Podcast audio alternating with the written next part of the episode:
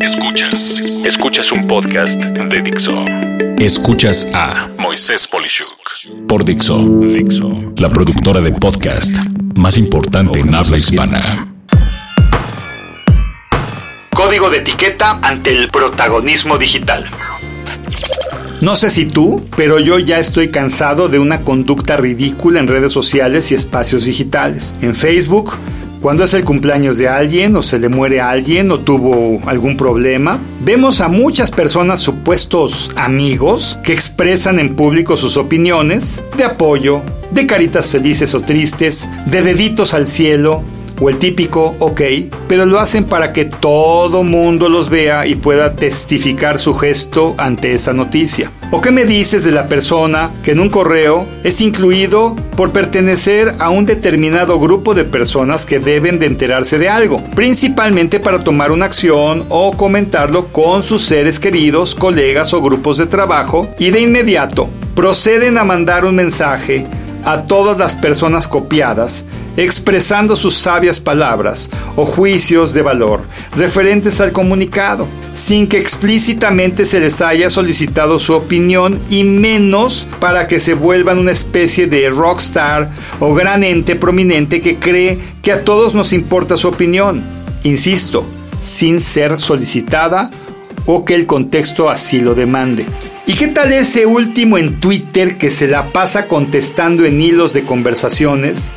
De nuevo colgándose del prestigio de alguien con muchos seguidores simplemente para hacerse notar y donde típicamente sus, sus comentarios son pura estupidez. Todos estos ejemplos perfilan un determinado grupo de personas que creen que son relevantes por el simple hecho de tener iniciativa. En mi caso, Considero que hay un código de reglas o de etiqueta para estos ejemplos.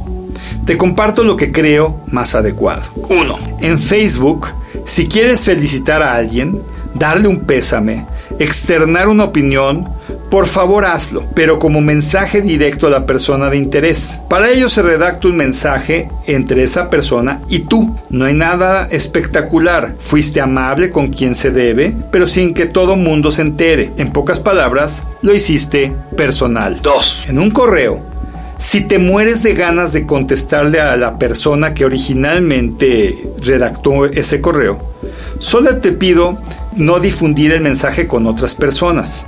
Está bien, escríbele, pero solo a esa persona.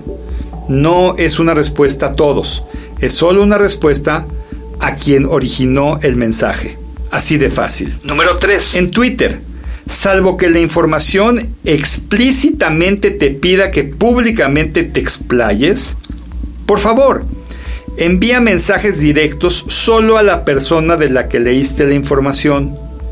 No todos le vamos a poner el valor que tú crees a tus ideas, especialmente cuando la información no da contexto o cabida a que tú opines. En pocas palabras, deja esa arrogante forma de protagonismo que permiten hoy los medios digitales y si no creas información, simplemente disfruta la que existe, pero no la contamines con temas que probablemente no son interesantes.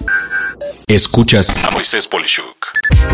¿Tú qué opinas? Y claro, puedes escribirme directo o en público porque, como ves, aquí lo comento tal cual. Soy Moisés Polishuk y agradezco que me hayas escuchado. Hasta la próxima. Dixo presentó a Moisés Polishuk